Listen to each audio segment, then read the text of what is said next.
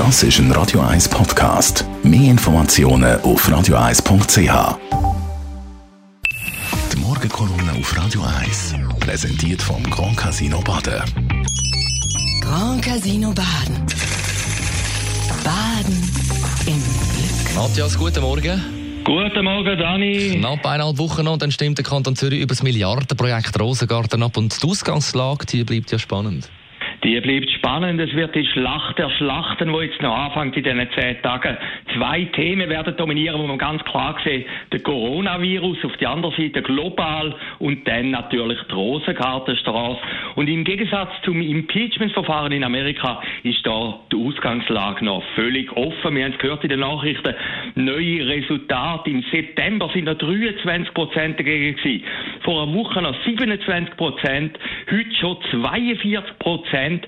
10 Prozent sind immer noch unentschlossen, was sollen stimmen bei dieser Jahrhundertabstimmung über den Rosengarten. Ein Tunnel von 2,3 Kilometer Länge, Kosten von 1,1 Milliarden Franken.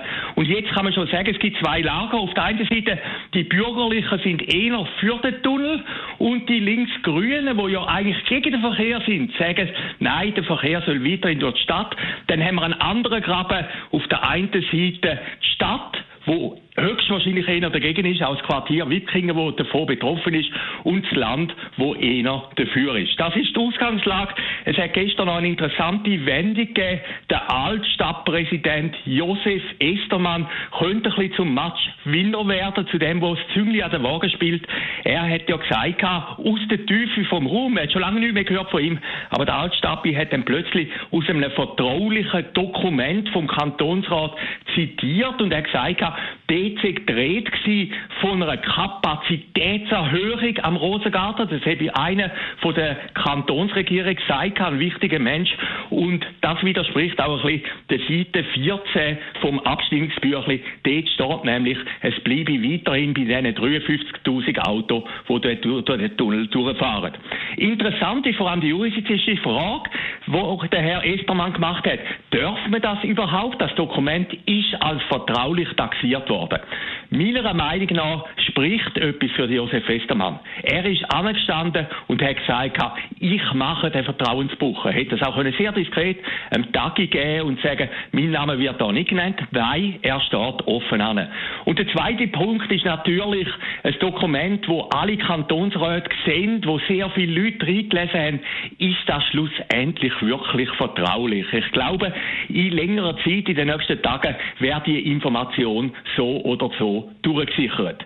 Ob es dem Match entscheidend ist, das bleibt noch offen. Auf jeden Fall, als Gegner sagen natürlich, das ist nicht ganz ehrlich, was da hindurch behauptet worden ist und vorne geschrieben worden ist. Ich könnte mir vorstellen, bei dem berühmten Rosengartentunnel könnte es sein wie bei anderen Großprojekten in Zürich. Wenn es dann wirklich mal fest ist, wenn es wirklich mal fertig bauen ist, dann sind alle zufrieden. Man hat das ja gesehen beim Schopfwil in den 70er Jahren, da ist auch mehrmals abgestimmt worden, ist auch mehrmals abgelehnt worden. Heute sagen alle, der Schopfwil ist okay, wir sind stolz, dass das gibt. Aber beim Rosengarten ist natürlich eine ganz andere Frage entscheidend. Irgendwann wird er fertig gebaut werden. Die Frage ist nur, wann. Die Morgenkolumne auf Radio 1. Matthias Ackeret. Wir reden Donnerstagmorgen und Donnerstagabend nach dem 6 Uhr in der Sendung Shortlist mit dem Mark Jäcki. Und jederzeit zum Nachlesen als Podcast auf radio1.ch.